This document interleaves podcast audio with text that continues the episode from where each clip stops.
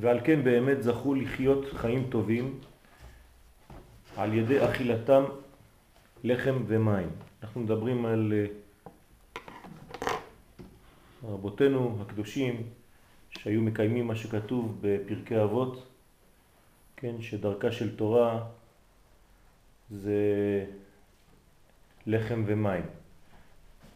בוקר טוב. מה זה לחם ומים? הבסיס של כל המאכלים, הוא מתפלל. הבסיס של כל המאכלים זה הלחם. והלחם יש בו הרבה סגולות, כן? כבר דיברנו הרבה בעניין, כמו שכתוב בסיפורי מעשיות, במעשה בשבעה בטלרים. בטלרס. במעשה של היום שני בעניין החרש, שהיה חי חיים טובים על ידי שהיה אוכל לחם ומים.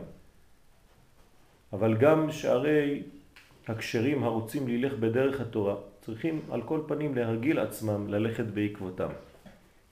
ועל כן, על כל פנים צריכים למעט באכילת הפירות ושאר מאכלים, ועיקר מאכלו יהיה פת במלח, שהיא דרכה של תורה. כי באמת יכולים להרגיש בלחם טעם כל המאכלים שכלולים בו. כמו שאמרנו בעניין המן, שבעצם באמן עצמו היינו מרגישים את כל הטעמים ולא היה חסר שום דבר. אותו דבר בלחם, ההבדל הוא שהלחם הוא יוצא מן הארץ, המן יוצא מן השמיים, אבל הבניין הוא אותו בניין שאפשר בלחם עצמו, בגלל שהוא שורש כל המאכלים, להרגיש בלחם עצמו את הטעם של כל המאכלים כולם. כמו שגם באנשים הגסים יש שמתענגים מאכילת לחם ומים יותר מהשרים שאוכלים מעדני מלאכים, והם באמת בעלי כוח ובעלי קומה יותר מהשרים. מכל שכן בקדושת ישראל והתורה שיכולים להרגיל עצמו להחיות את עצמו בלחם ומים עד שירגיש בו כל הטעמים. כלומר הרב פה בעצם רומז לנו לא רק באכילה גשמית, אלא שכשאדם אוכל חוכמה, לחם זה חוכמה. באכילת החוכמה, מכיוון שהחוכמה היא בחינת היש הראשון שכל ספירת, שכל עץ הספירות, ברגע שתואמים מטעם החוכמה, תואמים את כל שאר הספירות, נכון? הכתר נקרא N, החוכמה מתחילה את היש. ברגע שאתה אוכל את הנקודה השורשית, שהיא רמז ללחם, כאילו אכלת את כל הקומות. וכאן הרב רומז לנו בעצם גם כן עניין לימוד הסוד, שבאכילת הנקודה השורשית בתורה, אתה תואם בעצם מכל האכילות, אבל אתה הולך לטעום את זה בשורש. וזה מה שהוא אומר, לטעום לחם, לאכול לחם ומים. שבעצם מים זה תורה, כן? ולחמה של תורה זה בעצם מדרגה שכוללת את הכל, כמו שהלחם כולל את כל המאכלים ולכן אנחנו מברכים דווקא על הלחם ומזמנים דווקא על הלחם, המוציא לחם ויש זימון על הלחם, בשלושה, בעשרה. אותו דבר בעניין הלימוד. ככל שאתה תעלה יותר ותאכל מהשורשי יותר, אתה בעצם תכלול בלימוד הזה, באכילה הזאת, כן, כל המדרגות האלה נקראות בשם אכילה, גם כן את הכל. ושם נמצאים כל הטעמים. לכן בכוונות הלחם הוא תמיד חוכמה, ואחרי זה שאר מדרגות בינה עד מלכות. כמו שמובא במעשה של החכם והתם, שעל כל מאכל שרצה לאכול ציווה להביא לו חתיכת לחם. כלומר, איפה שאתה תואם, תכניס שם את החוכמה. ושיבח מאוד המאכל ההוא כאילו אוכלו ממש. כלומר, כל פעם שרצה לאכול דג, אומר תביא לחם. מה זה, אני רוצה דג, אז, אז למה אתה מבקש לחם? כי אדם יכול לטעום טעם דג בתוך הלחם. אבל הוא צריך שיהיה במדרגה כזאת שהוא יודע לכוון שהוא עכשיו אוכל דג. אבל הוא לא אוכל דג, הוא אוכל לחם. כן, אבל הלחם הזה כולל את כל הטעמים, ואם יש לך כוח פנימי אתה יכול לטעום אפילו את טעם הדג בתוך הלחם עצמו, בלי הדג. אשתו הייתה מביאה אה? אשתו הייתה מביאה לו כן. נכון, כדי להביא, להמחיש לנו את המדרגה הזאת. כי באמת כן הדבר שבלחם נעלמים בו טעמי כל המאכלים. אז יש פה סוד גדול מאוד, והוא כמובן, כמו שאמרנו, העניין הזה לגעת בשורש. מי שנוגע יותר למעלה, נוגע ביותר כולל. מי שנוגע ביותר למטה, נוגע ביותר פרטי. אז ככל שאתה מתקרב לשורש, הכל הופך, הופך להיות כולל אצלך. ואמרנו שהרב הגדול, כן, שהוא רב בחוכמה, אז גם הוא כולל עוד יותר ויותר את כל הכיוונים, את כל המקצועות. וככל שהאדם הוא קטן יותר, אז הוא אולי, אה, כן, רב של עצמו. ואם ירצה, כן, יאכל הפירות וכנ"ל להרגיש בו כל הטעמים של כל הפירות, אותו דבר, כן, מה שהוא אמר בדג, כן, זה גם כן שווה לכל השאר. וכן מובא בזוהר הקדוש שסביעת האדם תלוי ברצונו. כלומר, הנה, הזוהר הקדוש אומר שהכל תלוי ברצון. הרצון זה הקטר, ואמרנו שבזמן האכילה זאת המדרגה שמופיעה. כי מופיע הרצון האלוהי בתוך המאכל, בתוך האכילה. האריזל כותב בלימודי הצילות שעל ידי המאכל, כן, אנחנו כוללים ואת, את כל המאכלים ויכולים להשיג מדרגה של תורה מאוד פנימית כי שם נמצאים כל הסודות. ומי שיודע לאכול כראוי יכול להגיע למדרגות של חוכמה.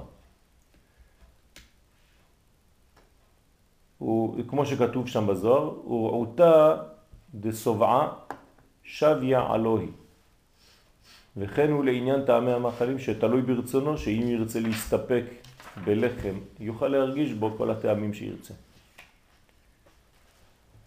כן, אז כשחז"ל אומרים לנו לאכול לחם, הם אומרים לנו בעצם לאכול את הכל. אבל בשורש. וזה בחינת לא ניתנה תורה, אלא לאוכלי המן. הנה, הכל כתוב. אז המדרש בתנחומה פרשת בשלח, אומר לנו את זה בפירוש. מה זאת אומרת? אתם רואים שבעצם הרב פה מדבר בשני מישורים שונים. מצד אחד, כאילו אתה יושב בשולחן עכשיו ואתה אוכל, מצד שני, הוא נותן לך את הקשר מיד לתורה. כי זה נקרא לחמה של תורה. לכו לחמו בלחמי. זאת אומרת שהעניין של לימוד התורה, ככל שאתה לומד יותר בבחינת הלחם, שהיא כוללת את הכל, כך בעצם הלימוד שלך עמוק יותר, כולל יותר ופנימי יותר. אז לא ניתנה תורה אלא לאוכלי המן, כי המן היה בו כל הטעמים שרצה האדם. אבל כפי המובן בתורה, הוא שגם אז היה להם בחירה ברצונם על זה. כי הרשעים שביזו את המן, כן, לא היו רוצים להרגיש בו כל הטעמים. זאת אומרת, מה קורה לרשע? הרשע הוא יותר פרטי. אז מה הוא מרגיש? טעם אחד. הצדיק יותר כללי, אז הוא מרגיש את כל הטעמים. אז ככל שאתה אדם קטן מאוד, הזווית שלך היא קטנה מאוד, והאינדיבידואליות שלך גדולה יותר. ככל שאתה צדיק, אתה יותר כולל ואתה יותר מחבק את עם ישראל בכללותו, כן? את כלל ישראל. אז גם התורה שלך הרבה יותר רחבה. על כן ביזו אותו, את אותו רשע, ואמרו, ונפשנו, כן, את, המן, ונפשנו קצה בלחם הקלוקל. ככה הם דיברו על המן. למרות שזה לחם שבא מן השמיים, לחם ששיבחו אותו, שהתורה משבחת אותו, לחם אבירים שנבלע באיברים בלי שום פסולת. כן, אז הרשע לא רואה את זה. תיתן לו אה, תורה לאכול, הוא יגיד לך, אה, מה זה? סתם אני יודע מה אתה ממציא לי דברים. כלומר, אין לו גישה נכונה לדברים, הוא מזלזל בדברים כי הוא לוקח אותם תמיד בחיצוניות, הוא לא מבין בכלל מה הולך בפנים. ועל כן באמת נאמר, ויענך וירעיבך ויאכילך את המן אשר לא ידעת. המאכילך המן במדבר וכו', למען ענותך, למען נסותך, וכן כתיב הנני ממתיר לכם לחם מן השמיים למען אנסנו הילך בתורתי אם לא וכן עוד בכמה פסוקים נאמר שאכילת המן היה ניסיון והיינו כנ"ל מה זאת אומרת ניסיון? שמנסה את האדם, מעלה אותו למעלה כן, מלשון נס, נתתי לך נס להתנוסס זאת אומרת שאם אתה יודע ואתה מכוון האכילה שלך הופכת להיות אכילה נכונה. אבל אם אתה יורד ואתה תואם רק את הפרטיות שלך, אז אתה תטעם את מה שאתה אוכל עכשיו, זה הטעם. אתה לא יכול להבין שדבר הוא כולל הרבה דברים. לפי שהוצאת את עצמך מן הכלל, זה הרשע, כן? לפי שהוציא את עצמו מן הכלל. הוא לא מסוגל לראות דברים כלליים הרשע. כן? רשע זה ראשי תיבות, רצון של עצמו. הוא רואה רק דברים פרטיים. כן? והצדיק הוא כולל, הצדיק הוא נקרא קול, נכון? ספירת היסוד בעשר ספירות נקראת קול, כף למד, כי היא כוללת, היא כוללת, היא עושה חיבור בין העליונים לתחתונים, כמו הלחם שהוא מלחים את הנשמה עם הגוף. אז הלחם הוא גם צדיק, כמו הצדיק עצמו שהוא צדיק. אז לכן אומרים חז"ל ביומה, על זה אינו דומה רואה ואוכל לאינו רואה ואוכל. דהיינו שהחולקים על המן רצו שיראו דייקה בעיניהם את כל המאכלים מוכנים ומסודרים לפניהם. כלומר, אם הם לא רואים את הדברים כאן, זה לא קיים. אומרים להם זה קיים, אבל ברובד יותר עמוק. לא, לא קיים על השולחן, לא רואה כלום, אין. ולאוכלם, ולא רצו לאכול המן ברצון טוב, להרגיש בו כל הטעמים. לא הבינו, לא הפנימו, לא היו במדרגה הזאת של הכלל. כאן הוא מדבר על הטעמים, כן? גם בספירות שלנו, המדרגה העליונה נקראת טעמים. טעמים, נקודות, תגין ואותיות. אז המדרגה העליונה היא טעמים, ומי שלא מגיע למדרגה הזאת של הטעמים, כן, אז, אז חסר לו. כשהוא לומד תורה ואין לו טעם למה שהוא לומד, אז חסר לו. הרמב"ם אומר בפירוש, כשאתה לומד תורה, בכל דבר שאתה יכול לתת לו טעם, תן לו טעם. האם לא, התורה שלך היא כזאת, אה, הכל פרווה, אין לזה טעם בכלל, לא מתוק, לא, לא, לא מלוח, לא כלום. אז אתה לא רוצה לאכול. למה אתה לא רוצה ללמוד תורה? כי זה נראה לך יבש. למה זה נראה לך יבש? כי אתה לא לומד עם טעמים. ומאחר שלא רצו להרגיש, תשימו לב, לא רצו להרגיש, כן? אין להם את הרצון הזה, ברגע שאתה לא רוצה, אתה לא מרגיש. בתורה יש כללים מאוד מאוד, מאוד אה, אה, פשוטים. מי שמאמין, יש לו. מי שלא מאמין, אין לו. כמו שראינו בסנהדרין, כן, מי אין לו תחיית המתים? מי שלא מאמין. מה, זה כל כך פשוט? כן. אתה לא האמנת בתחיית המתים, בשבילך ספציפית לא יהיה תחיית המתים. שמח? מי שמאמין בתחיית המתים, בשבילו תהיה תחיית המתים. מפחיד. זאת אומרת שאתה בונה לעצמך את, את הכל. לפי איפה שאתה נמצא, כך תקבל. ומאחר שלא רצו להרגיש, כן, בוודאי לא הרגישו. הנה, אותו דבר. לא רוצה להרגיש, אתה לא תרגיש. אני אומר אמן על כל מה שאתה רוצה. אז תגיד דברים טובים. על כן ביזו אותו וחטאו בזה הרבה. שזהו החטא של המתאוננים, המבקשים תואנה, כן? לפרוש מן המקום, מקודשא בריחו, כן? שעל ידי זה מתו הרבה וקראו למקום ההוא קברות התאווה. תשימו לב, הקבר שלהם זה התאווה עצמה. התאוו תאווה, כתוב. הם לא מתאווים, הם מתאווים להתאוות. יש אנשים, זה, זה הסגנון שלהם, הם רוצים לרצות, כן? יש להם תאווה לתאווה. כי שם קברו את העם המתאבים. אבל גם עתה נעשה בזה הרבה אצל כל אדם הרוצה ללך בדרכה של תורה כנ"ל. על כן בשעת ברכת המוצי צריכים לטבול פרוסת המוצי במלח דייקה ולא כמו שעושים אנשים שזורקים את המלח על הלחם ככה.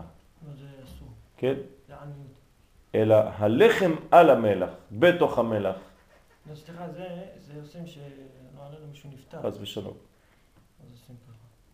כי זה עיקר האכילה והשביעה ושם כל הטעמים.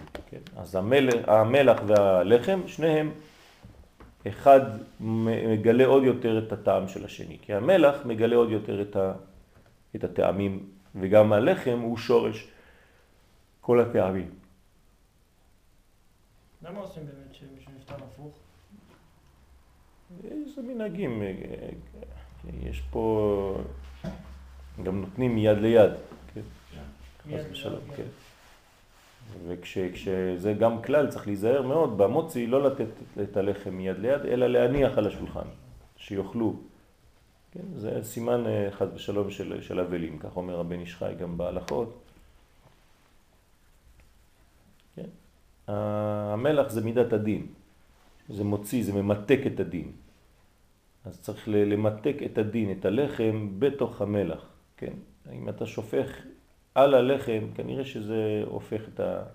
לא יודע, לא, לא, לא רוצה להגיד סתם שטויות. הלחם הוא העיקרי על כל פנים, כן. אבל בראש השנה מטבילים פרוסת המוצי בדבש, כן, ככה היו נוהגים וגם היום, חכמי אשכנז. כן, אנחנו הספרדים לפי הקבלה לא מכניסים דבש, אלא סוכר, אבל זה קיים. כן, סוכר. כן, למה סוכר? לרמוז שאנו מתקנים עתה חטא אדם הראשון, שהיה ביום זה. מתי חטא אדם הראשון? בראש השנה. שעיקר חטאו היה באכילה. אז גם הוא התחיל את כל הסיפור הזה, את כל החטא, את כל הנפילה, כל העולם הזה התחיל באכילה לא נכונה, לא ראויה, שאכל מעץ הדעת. וכן חטאי כל בני אדם שצריכים לתקן עתה בראש השנה, שהוא ראשון לעשרת ימי תשובה. ואנו מרמזים שבכוח הצדיקים אנו מתקנים כל החטאים וזוכים לתשובה שלמה, עד שזוכים להמתיק ולתקן תוקף הגבורות שהם בחינת דבש, כמובא בכוונות. אתה רואה פה הוא אומר את זה. רוצים לתקן את תוקף הגבורות והוא מביא שזה דבש. כן? אבל הם מבינים את זה ומביאים את זה בכל זאת כדי לעשות את העבודה שם. אבל ישחי אומר לא, לא מביאים את זה. דרך אגב, בעשרת ימי תשובה ההלכה היא להיזהר מאוד דווקא בלחם, מאיזה לחם אתה אוכל. שיהיה מבושל בבישול ישראל ולא בישול גוי. כן, ממש להקפיד על הלחם בעשרת ימי תשובה. עכשיו אנחנו מבינים יותר, כי בעצם לפי מאן דאמר בגמרא שחטא עץ הדעת חיטה היה, כן, שעץ הדעת חיטה היה, אז בעצם אתה מתקן, אתה מתחיל את כל התיקון הזה בחיטה. עד שהדבש הוא בבחינת המן, שנאמר בו וטעמו כצפיחית בדבש, שהיה בו כל מתיקות הטעמים. כי כלל כל המתיקות שבכל הפירות והמאכלים הוא בחינת דבש. אז כל מה שהוא אמר על הלחם, עכשיו הוא מביא על הדבש, שהוא כולל את כל המתיקות. ואנו אוכלים פרוסת המוצי עם דבש הזה, להורות שתקוותנו לזכות לבחינה הנ"ל, לאכול הלחם מבחינת מן, להרגיש בו כל מתיקות הטעמים שבעולם, שהם בחינת דבש. זה רק המתיקות, בלחם זה כל הטעמים כולם. כן, נכון. שם זה כולל את הפירות, כן? הוא אומר כלל כל מתיקות שבכל הפירות והמאכלים. הוא בחינת דבש, כן? אבל הלחם באמת יותר כולל. כי באמת בלחם נעלמים כל הטעמים שבעולם. כן? כי חיותו מהרמזים שבדעת האמיתי. אתם רואים? הוא מקשר את זה מיד ברמזים שבדעת. מה זה הרמזים שבדעת? כלומר מדרגות, ספירות עליונות. כן? הלחם הוא בצד ימין, וזה בעצם חוכמה. אז הדעת שבחוכמה, הדעת העליון. של הצדיקים, שהוא קיום התורה לנצח. כלומר, אתה אוכל נצחיות, שבו כלולים כל הטעמים של כל השכליות והחוכמות שבעולם. לכן טוב שמדי פעם אישה גם כן אה, צריכה להתעסק באפייה, באפיית לחם. לא תמיד לקנות לחם, עשוי. ב- כי עיקר חטא אדם הראשון, גם שומע על הלחם, הוא אוהב... עיקר חטא אדם הראשון היה בעניין זה שנמשך אחר ערבות והמתיקות של עץ הדעת. כן, נמשך אחרי זה. כן, זה, זה, זה, זה מושך. כלומר, החוכמה מושכת לאכול מן החוכמה, כן, זה מושך, שהוא תאוות הגוף, שהוא בעצמו בחינת חוכמות חיצוניות, שיש בהם מתיקות השכל. אבל הוא שלא להועיל אל התכלית הנצחי. אדרבה, מזיק הרבה. ותרא האישה כי טוב העץ למאכל וכי תאווה הוא לעיניים ונחמד העץ להשכיל ותיקח מפריו ותאכל. היינו כנ"ל. כי טעם השכל וטעם האכילה הם בחינה אחת. אז צריך להיזהר כשאוכלים, כן, כשזה מרמז על עניין של שכל, כי שורש טעם של המאכל נמשך מהדעת כנ"ל. על כן, כפי האכילה, כן נמשך הדעת. תשימו לב, זה דברים מאוד גדולים שנאמרים כאן, שבעצם באכילה אנחנו יכולים להשיג תורה. הוא כתב, עשינו שיעור על זה, שלם, שהאכילה והתורה זה דבר אחד, שאפשר מתוך האכילה ללמוד תורה, בלי לפתוח ספר. האריזל מגלה לנו את הסוד הזה ב- בלימודי אצילות. דבר עצום. הכהנים הלוויים, כן, עובדה, שלא היה להם זמן ללמד תורה ובכלל לא לפתוח ספרים, היו מתעסקים כל הזמן באכילות בבית המקדש, והם היו הרבנים של עם ישראל. אז שואל האריזה על מאיפה היה להם את התורה הזאת. אז הוא אומר מכוח האכילה, ידעו לכוון. והאריזל היה עושה את זה על עצמו, שבתוך האכילות היה כל כך מכוון, שזה בעצם העלה אותו למדרגה של לימוד הרבה יותר גבוהה מהלימוד השכלי עצמו כשאתה פותח ספר. בבחינת ותורתך בתוך מעי, וכך הוא מסביר את התורה של אברהם אבינו שהיו לו כליות כמו שני רבנים יועצים, הוא מדבר על התורה הזאת, שדווקא דרך האכילה. ומי שיודע באמת לכוון, זה מדרגה עליונה מאוד, כי מן האכילה נמשך הדעת, כמו שכתוב בתורה, ויהי הם מריקים שקיהם. כן, אז הוא מביא את זה שם בליקוטי מוהר"ן, אה, בנ"ח. והשם יתברך הזהיר את האדם שלא לאכול מעץ הדת, כי ביום אכולך ממנו מות תמות. כי זה המאכל, אינו מביא חיים הנמשכים מחוכמה אמיתית, שהוא בחינת חוכמה, החוכמה תחיה. אז אתה צריך חוכמה של חיים. חוכמה של חיים זה עץ החיים. רק הוא נמשך משכליות חיצוניים, שנראים מתוקים בתחילתם ואחריתם דרכי מוות. זאת אומרת, תיזהר מאוד גם מה אתה לומד, איך אתה לומד. לפעמים יש לך איזה מין לימוד שמושך אותך, אבל הוא עץ הדעת, טוב ורע. תימשך לעץ חיים. שזה בחינת כי טוב העץ למאכל וכי תאווה הוא לעיניים, כן, זה בחיצוניות, ונחמד העץ להשכיל, כן, שכל. כי הם בחינה אחת, כי טעם מאכל של העץ, עץ מלשון עצה, כן, וטעם השכל הנמשך משם הכל אחד וכולם הם רק תאוות עולם הזה. והנחש שהיה ערום מכל, הוא פיקח להרע מאוד, הסיתם על זה. כלומר, החלק הגופני שלהם שמנותק מהחלק הרוחני שלהם, זה נקרא הנחש, כן? הוא הסיט את האדם, החלק התחתון, החיצוני, כמו שכתוב, כי יודע אלוהים כי ביום החולכם ממנו ונפקחו עיניכם. וייתם כאלוהים. כלומר, זה, זה מה שמשך אותם, להיות כאלוהים, שזה בחינת המעשה הרע הנעשה תחת השמש, עתה בדורות האלו. אומר שהחטא הזה לא נגמר, לא הסתיים, כן, לפחות בדור שלו, שמתפשטים בחוכמות חיצוניות ונמשכים מזוהמת הנחש שהחכמים שלהם משוקעים בכל התאוות שבעולם ומפתים ומסיתים ומדביכים להיות כרוך אחר מתיקות השכל של אלו החוכמות שהם בחינת מתיקות המאכלים, המזיקים המביאים מיטה לעולם. כן, מדבר על פילוסופיה ועל כל מיני חוכמות חיצוניות שהאנשים מושכים ונמשכים, כי זה תענוג לשכל להיות בתוך מהלך שכלי. האדם אה, יש לו תענוג מהדבר הזה. צריך להיזהר מאוד. כן, אפילו בלימוד, בלימוד אה, אפשר להיכנס למדרגות כאלה, אבל תמיד צריך לקשר את זה, כן, לקודשא בריחו. זה לא בא מהשכל האנושי, כי יש פה סכנה, כי ביום שאתה לא תבין, אתה לא תשכיל, אז אתה תעזוב את הלימוד. וזה דבר שרואים אותו. אנשים שמפסיקים ללמוד תורה, זה בגלל שביום מן הימים הם פחות הרגישו. והיום זה אופנה, אם אתה לא בחוויה, אז זה לא קורה כלום. כן, הרב אבינר אומר ש, שזה הפך להיות עכשיו אופנה לרקוד באמצע התפילות. אז הוא אומר צריך להיזהר מאוד, כי, כי אם אין לך כבר את החוויה, אז אתה כבר לא מרגיש את התפילה. הוא אומר תפילה זה תפילה. אתה לא יכול להתבלבל בדברים האלה. אז היום הכל חווייתי, ואם אתה מוריד קצת מהחוויה, נגמר. הכל יבש. אז באמת יש מקום לדברים האלה, אבל צריך להיזהר איפה אתה נמצא. שעל זה נאמר כי נופת תיטופנה שפתי זרה וחלק משמן חיכה, כן, החך שלה, והחריטה מרה כלענה.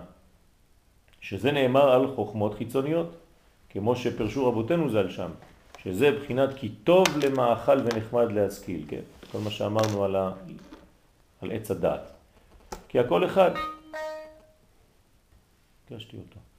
כי כל חוכמתם נמשך מתאוות. כי כמו שיש להם תאווה לאכילה ושארי תאוות, כן יש להם תאוות רעות לחוכמתם הרעה. וזה שאמר להם הנחש, והייתם כאלוהים. זה ממש מה שמבואר בספריהם, שעל ידי חוכמות שלהם יכולים לבוא אל התכלית שלהם, שהוא לבוא אל תכלית חוכמות שלהם. שהוא אצלם נכלל, שנכלל נפשם באלוהים, שהוא השכל הפועל כמובן בספריהם.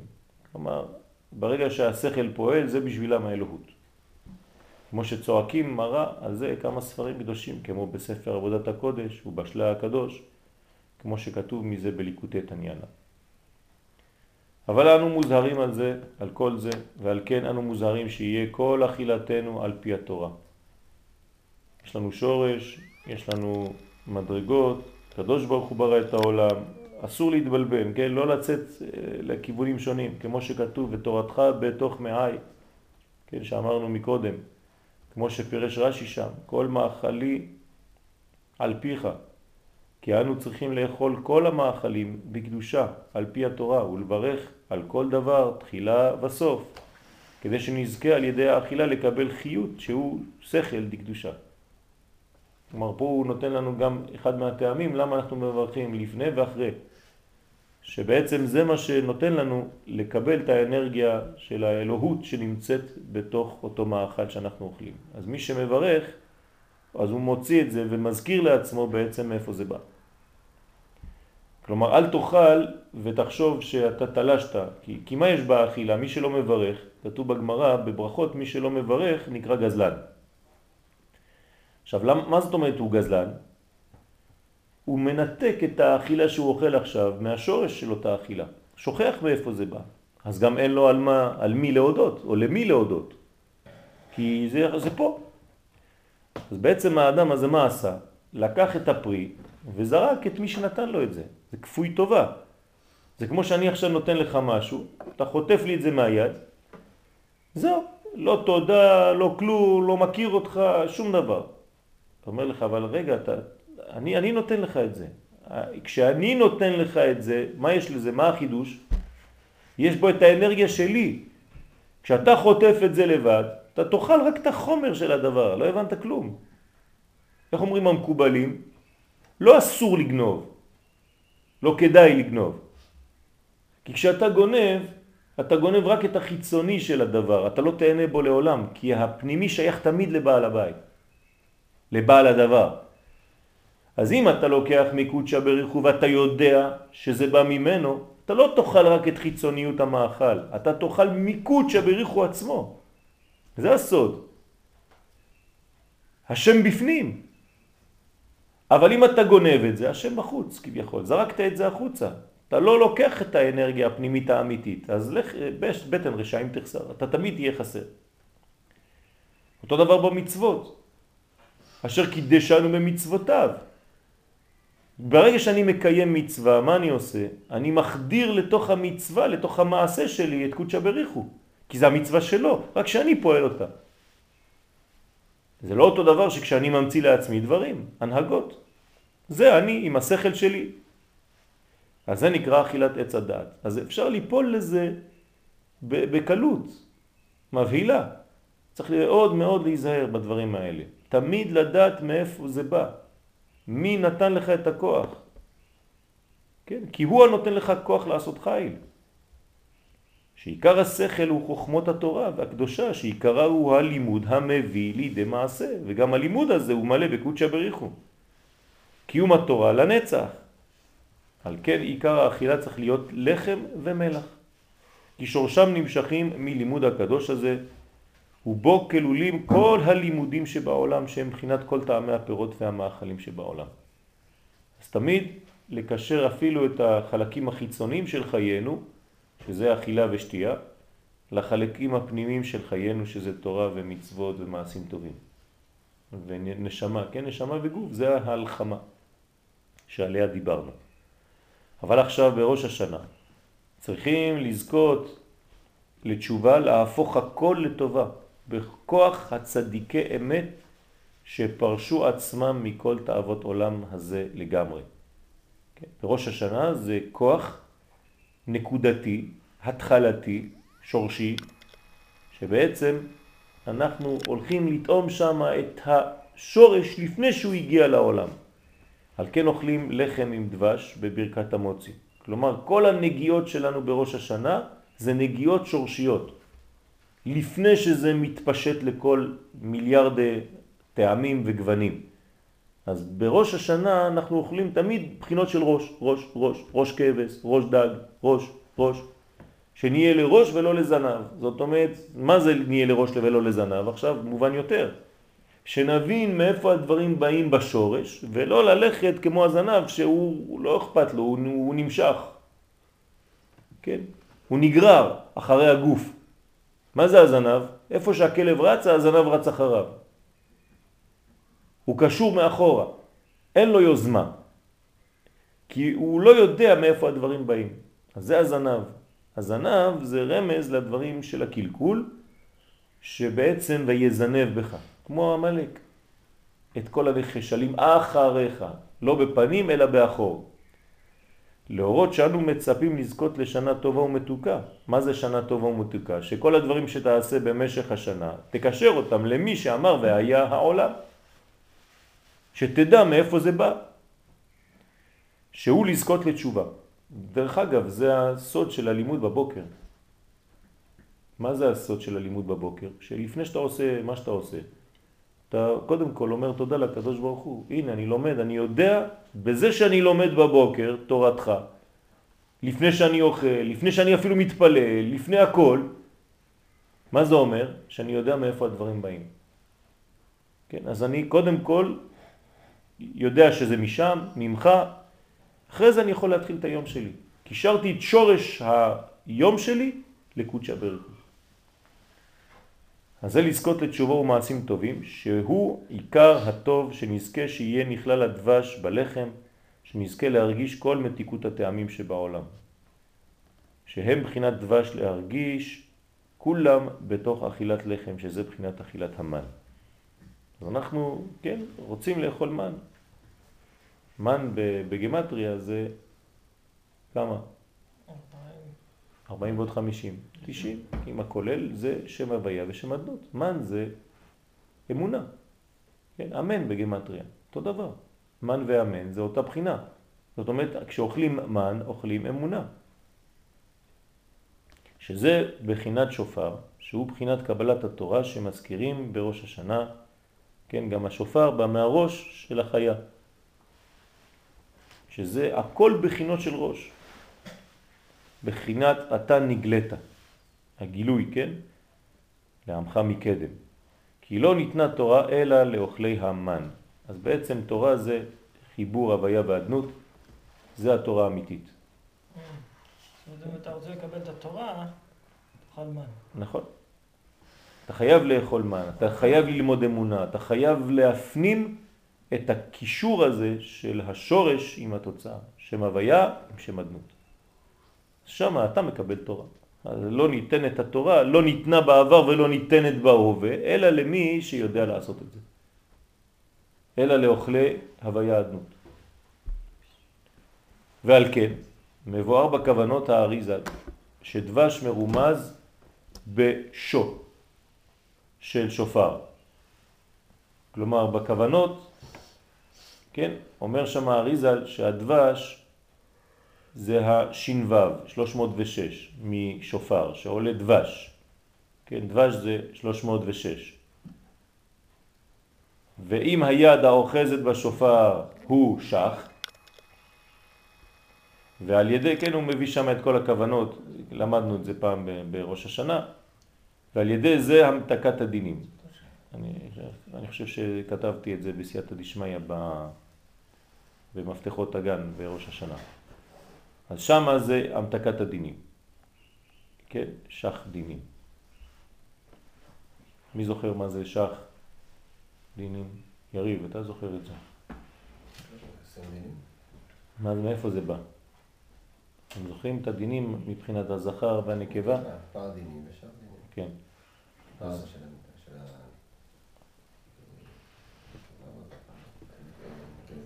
אז תעשו, תעשו חזרה על זה. זה, זה, אז זה, ככה בונים את, ה, את המילה שופר, כן? מאיפה בא הבניין הזה. אז האריזל מסביר את זה בכוונות. על ידי זה המתקת הדינים. על פי דרכנו מרומז בזה עניין הנ"ל שעיקר התיקון על ידי הרמזים של הדעת. ששם כלולים כל הטעמים שבעולם שהם מבחינת דבש. וזה מבחינת היד האוחזת בשופר שהוא מבחינת רמזים. אמרנו שבהתחלה התחלנו עם זה, נכון? יד החוכמה הוא קורא לזה. זרועות שיוצאות מים החוכמה. בחינת נטיתי ידי, והיא מתקנת את הדבש. כי עיקר תיקון כל המתיקות המדומה של זה העולם הוא על ידי הרמזים כנ"ל. שעל ידי זה מבינים להרגיל עצמו, לפרוש ממנו ולהסתפק במיעוט, בבחינת דבש מצאת אכול דייקה. פן תסבענו והכאותו. כלומר, אם מצאת דבש, זהו, זה מספיק לך. כי מצאת את הבחינה שממתקת את כל, ה... את כל החיים. עד שיזכה שיוכללו כל הטעמים בלחם. אז האדם צריך לגשת לתורה, לגשת לחיים, לגשת לשולחן, בגישה כזאת של לדעת למצוא בשורשים את כל הפרטים. בכלל, את כל הנקודות. בנצח, את כל החולף. כמו כן, יהיו נכללים כל הטעמים של כל מיני שכל, בשכל האמיתי שהוא השכל של קיום התורה, שיהיה כל חוכמתו ושכלו רק להבין עצות שיביאו לידי קיום התורה לנצח.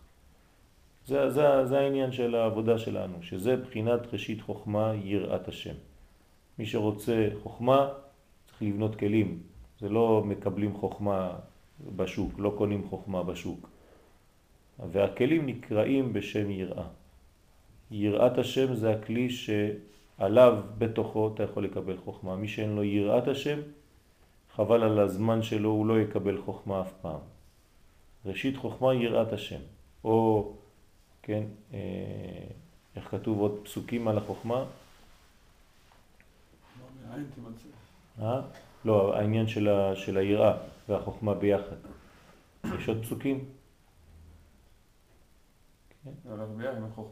נראה, אין חוכמה. כן, אבל אה, יש איזה פסוקים שמבטאים את זה? שמקשרים באותו פסוק גם חוכמה וגם יראה?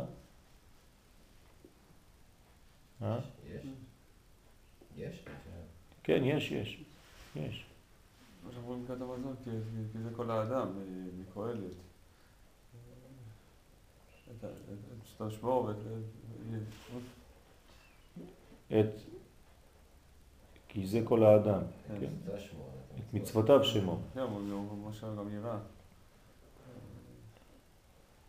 אז יש, יש פסוקים, תמצאו, יש פסוקים לזה.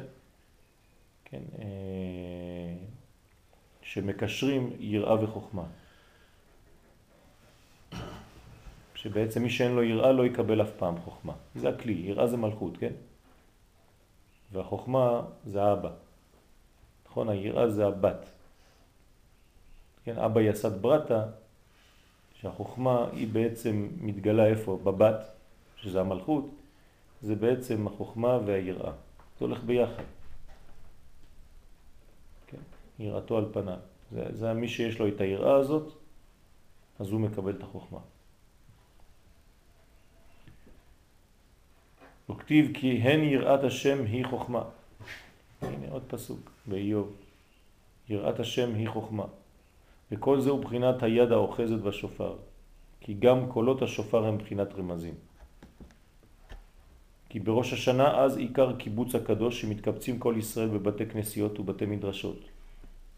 כלומר גם כן שם בבחינת העם חוזרים לשורשים. והעיקר מה שמתקבצים אצל הצדיקי אמת שהם בחינת משה שהוא עיקר הרועה האמיתי, המקבץ נתחי ישראל. אז בגלל שבראש השנה חוזרים לשורש, אז צריך לדעת גם מאיפה אתה מקבל את התורה שלך. אז אתה חוזר לצדיק. שמתורתו של הצדיק, הקדושה, נמשכים כל הרמזים. כמו שאמרנו, אין לך תלמיד חכם שמחדש שום חידוש, אלא ממה שחידש כבר משה, כן. כל חידוש שתלמיד חכם עתיד לחדש ניתן כבר למשה רבנו. מה זה אומר? כל הזמן תחזור מאיפה קיבלת את התורה הזאת, את החוכמה הזאת, מהצדיק. אז יש יום בשנה שעוד יותר מדגישים את הדבר הזה, שזה ראש השנה, שאז אתה חוזר בכל המובנים, בכל המישורים, אל השורשים. וכאן זה עניין של הצדיק. מתורתו הקדושה נמשכים כל המרזים, הרמזים של הדעת הקדוש שמרמזים לכל אדם בכל מקום ודרגה שהוא ואפילו בתכלית הירידה חז ושלום. אז תמיד תמיד להיות קשור לצדיק שהוא בעצם נותן את החיים ולדאוג לקשר הזה. כן, מרמז לו שם גם כן רמזים לשוב משם. על כל פנים שלא ישתקע יותר חז ושלום. על כן, אז בראש השנה מאירים הרמזים ביותר, כי על ידי זה עיקר התשובה שזוכים בראש השנה על ידי שמצטרפים אל הקיבוץ הקדוש על ידי הרמזים. על כן מנהג ישראל תורה שאוכלים אז פרוסת המוצי לחם עם דבש. כי אז בכוח הצדיקים נכלל כל מיני מתיקות שהוא בחינת דבש בתוך הלחם, שזו בחינת אה, שכל מיני טעמי הדעת נכללים בעיקר הדעת, שהוא הדעת של קיום התורה, לנצח, שזה בחינת טוב טעם ודעת למדני שאומרים קודם השופר.